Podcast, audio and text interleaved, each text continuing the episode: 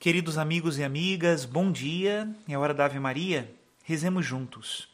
Em nome do Pai, do Filho e do Espírito Santo. Amém. O anjo do Senhor anunciou a Maria, e ela concebeu do Espírito Santo. Ave Maria, cheia de graça, o Senhor é convosco. Bendita sois vós entre as mulheres, e bendito é o fruto do vosso ventre, Jesus. Santa Maria, Mãe de Deus, rogai por nós, pecadores, agora e na hora de nossa morte. Amém. Eis aqui a escrava do Senhor, faça-se em mim segundo a vossa palavra. Ave Maria, cheia de graça, o Senhor é convosco. Bendita sois vós entre as mulheres, e bendito é o fruto do vosso ventre, Jesus. Santa Maria, Mãe de Deus, rogai por nós, pecadores, agora e na hora de nossa morte. Amém.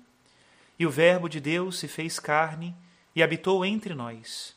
Ave Maria, cheia de graça, o Senhor é convosco. Bendita sois vós entre as mulheres, e bendito é o fruto do vosso ventre, Jesus. Santa Maria, Mãe de Deus, rogai por nós, pecadores, agora e na hora de nossa morte. Amém. Rogai por nós, ó Santa Mãe de Deus, para que sejamos dignos das promessas de Cristo. Oremos.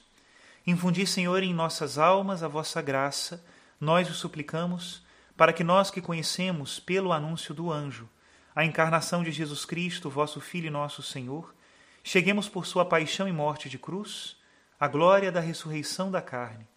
Pelo mesmo Cristo nosso Senhor. Amém.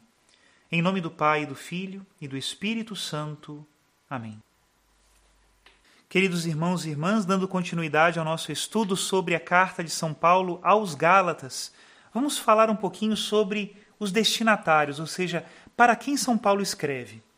A Galácia era uma região interior da Ásia Menor e corresponde à parte central do que hoje nós poderíamos identificar como a planície da Turquia.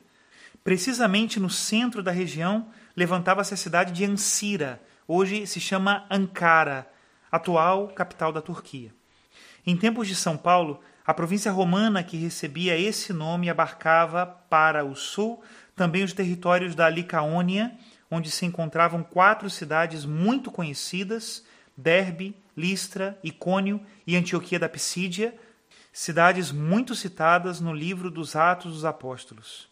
Os Gálatas, que procediam de uma antiga imigração celta do século III a.C., eram uma população simples, prevalentemente de pastores, corajosos, nobres e ao mesmo tempo afetuosos e cordiais.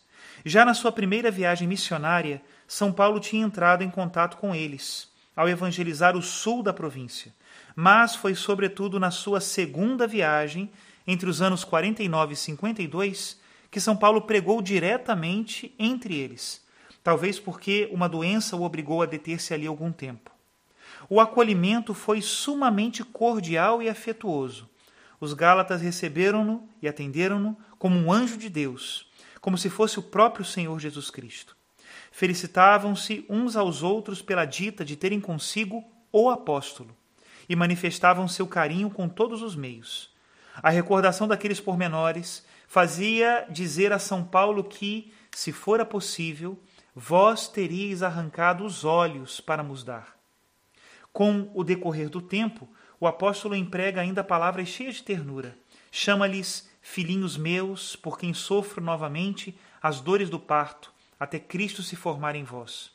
Sabe que são insensatos, isto é, inconstantes nas suas opiniões, porque se deixam arrastar pelos novos pregadores, com o afã de buscar na religião alguma manifestação espetacular ou alguma consolação sensível, mas quase não tem coragem para os exortar e quisera mudar o tom de sua voz, porque os seus filhos espirituais o tornam afetuoso e compreensivo. O próprio apóstolo tinha estado ali uma segunda vez no ano 53 ou 54, e imediatamente, ao perceber-se do perigo dos judaizantes, escreveu-lhes esta carta, que foi com justiça definida como um grito de amor e de dor.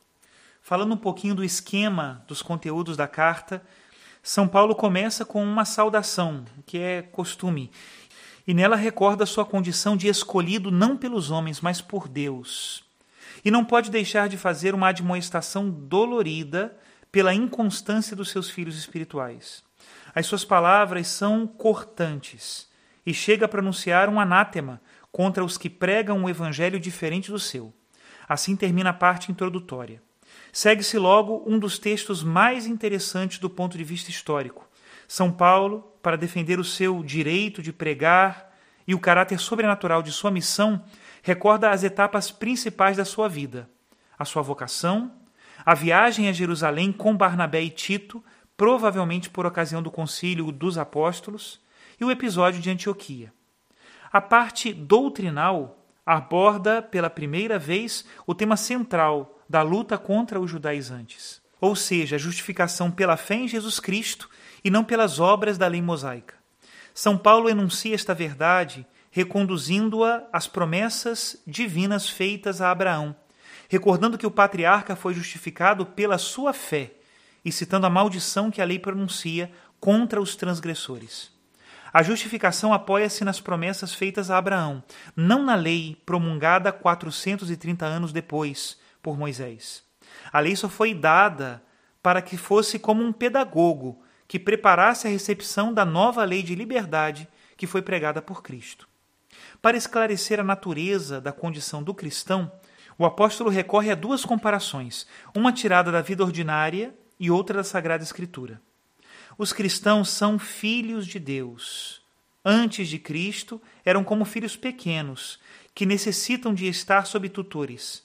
Agora, são filhos livres e em condição de herdar, e podem tratar a Deus como Pai. Por outra parte, esta oposição entre a escravidão e a liberdade recorda os dois filhos de Abraão: Ismael, filho de Agar, a escrava, e Isaque, filho de Sara, que era livre. Ismael representa o Antigo Testamento, Isaac, o Novo. Entre as duas comparações, São Paulo abre o seu coração, desafogando-se em sentimentos paternais pelos Gálatas. Terminada a exposição da doutrina, o apóstolo tira as consequências que derivam dela para a vida. É a parte moral da carta, a partir do capítulo 5. Começa por recordar que a lei de Cristo é lei de liberdade que se opõe à lei da circuncisão, que leva consigo uma série de obrigações externas. Desenvolve logo um tema fundamental: a oposição entre as obras que a nova lei pede, que são as obras do Espírito, e as obras que produz a carne e o pecado. Termina por último comentando que o preceito fundamental da lei de Cristo é a caridade, cuja natureza ele ilustra mediante os efeitos e as aplicações concretas no terreno da fraternidade. A epístola termina com umas letras escritas por São Paulo com seu próprio punho e um breve resumo da doutrina já exposta com uma vibrante despedida. Que agora passo a ler. Diz assim São Paulo: Vede as grandes letras com que vos escrevi pelo meu próprio punho. Aqueles que pretendem fazer boa figura pela carne é que vos obrigam a circuncidar-vos, só para não sofrerem perseguições pela cruz de Cristo. Os circuncisos, de fato, nem eles próprios observam a lei, mas querem que vós vos circuncideis para se gloriarem com as vossas carnes. Quanto a mim, Deus me livre de me gloriar, a não ser na cruz de nosso Senhor Jesus Cristo, pela qual o mundo se encontra para mim crucificado, e eu para o mundo. Pois nem a circuncisão é coisa alguma, nem a incircuncisão, mas a nova criatura. E para quantos seguirem esta norma, paz e misericórdia, bem como para o Israel de Deus. Doravante, ninguém me causa incômodo, porque eu trago em meu corpo as marcas de Jesus. A graça de nosso Senhor Jesus Cristo seja com o vosso espírito, irmãos. Amém. Até aqui a citação da introdução feita pelos professores da Universidade de Navarra. E nós tivemos uma feliz coincidência ao estudarmos esse ano aqui no Brasil a Carta aos Gálatas, porque o Santo Padre, o Papa Francisco, há mais de dois meses, começou um comentário à Carta aos Gálatas, bem no estilo pastoral do Papa Francisco, que traz para a nossa realidade os ensinamentos que São Paulo queria, naquele tempo, transmitir também aos seus fiéis. A partir de amanhã, estaremos lendo então estas audiências do Papa sobre a carta aos Gálatas. Que Deus abençoe a todos no dia de hoje e os conserve sempre no seu amor, que é amor de liberdade, não de escravidão. Em nome do Pai, do Filho e do Espírito Santo. Amém.